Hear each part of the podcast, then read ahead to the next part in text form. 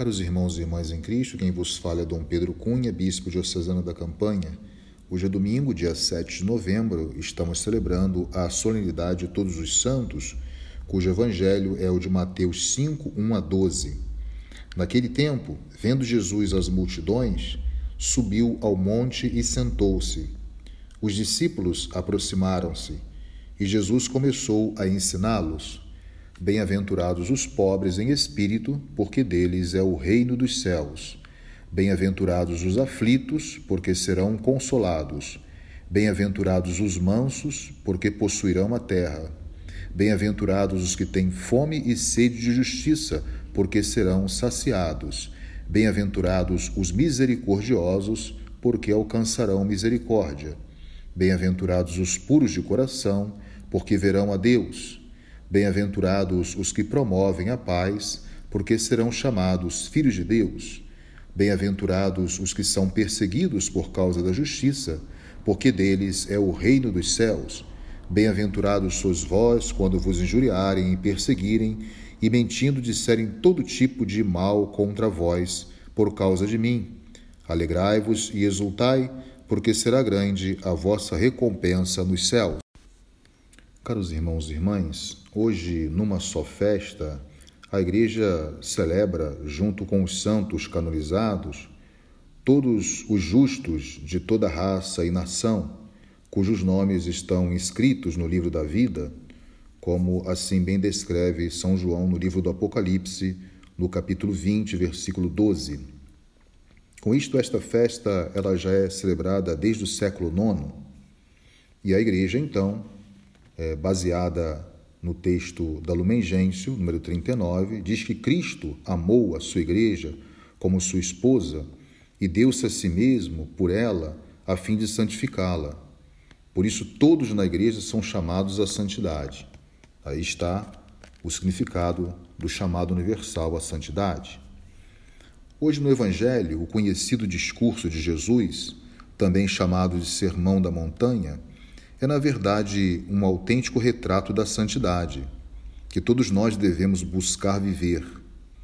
Jesus se apresenta como um novo Moisés que sobe ao novo Sinai e nos oferece uma lei perfeita e definitiva que purifica os corações daqueles que desejam contemplar a face de Deus. As bem-aventuranças ensinadas por Jesus direcionam os nossos corações para o que constitui, assim por dizer, a essência da mensagem de Jesus, levando cada um a uma opção de vida radicalmente cristã. Aqueles que as seguem com espírito de pobreza, desprendimento e também com o coração puro, certamente podem ser considerados cidadãos do reino de Deus. As bem-aventuranças mostram a condição daqueles que agora estão diante de Deus ou seja, os pobres, os aflitos, os que têm fome e sede de justiça, os misericordiosos, os promotores da paz e os perseguidos por causa da justiça. Todos esses são chamados filhos de Deus. São os santos e santas diante de Deus. São aqueles que, pelo testemunho de suas vidas, lavaram e alvejaram as suas vestes no sangue do Cordeiro como bem descreve São João no livro do Apocalipse 7,14. Ou seja, que viveram as bem-aventuranças com fé e assim geraram frutos de amor. Quando nós falamos dos beatos ou bem-aventurados, é, imediatamente associamos com a visão de Deus. Esse é o sentido de beatitude, né? aqueles que veem a Deus.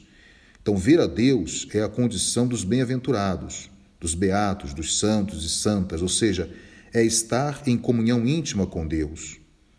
Isto ocorre com aqueles que o buscam com o coração sincero e puro, aqueles que não negaram o nome de Jesus, mas que tiveram sempre seus olhos fixos nele. Os bem-aventurados são também, por vezes, perseguidos, pois eles são radicados na vida de Cristo e, como discípulos, seguem o itinerário de Jesus Mestre, isto é, carregam a cruz como Jesus até a morte.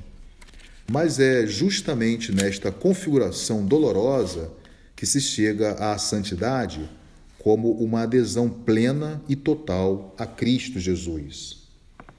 Então, recordando o que diz o Papa Francisco na exortação apostólica Gaudet et Exultate, é, é feito de cada um de nós, ou seja, o caminho para chegar à santidade é um caminho pessoal. Cada um percorre o seu próprio caminho para chegar a esta santidade tão querida e tão almejada por todos nós.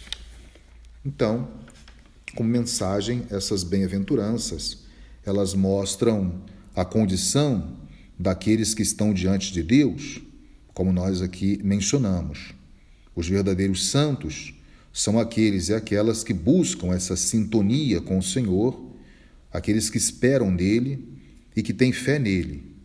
Uma fé que deve gerar frutos de amor, de alegria e de esperança, mesmo que tivermos, se tivermos que passar pelo sofrimento. Mas, se nos deixarmos conduzir pela graça do sacramento do batismo, ela tem então essa força de frutificar em nós esse dom da santidade. Por isso, a santidade é, portanto, uma vocação de todo batizado e batizada.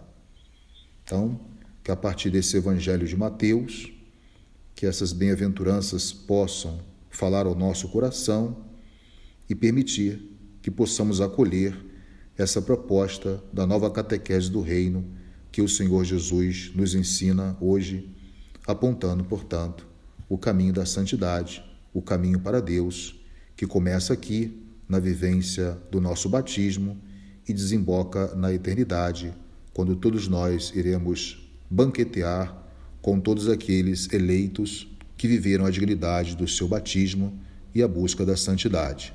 Louvado seja nosso Senhor Jesus Cristo, para sempre seja louvado. O Senhor esteja convosco, Ele está no meio de nós. Seja bendito o nome do Senhor, agora e para sempre. A nossa proteção está no nome do Senhor, que fez o céu e a terra por intercessão da Virgem Imaculada e de todos os santos e santas de Deus, abençoe-vos o Deus Todo-Poderoso, Pai e Filho e Espírito Santo. Tenham todos um abençoado domingo.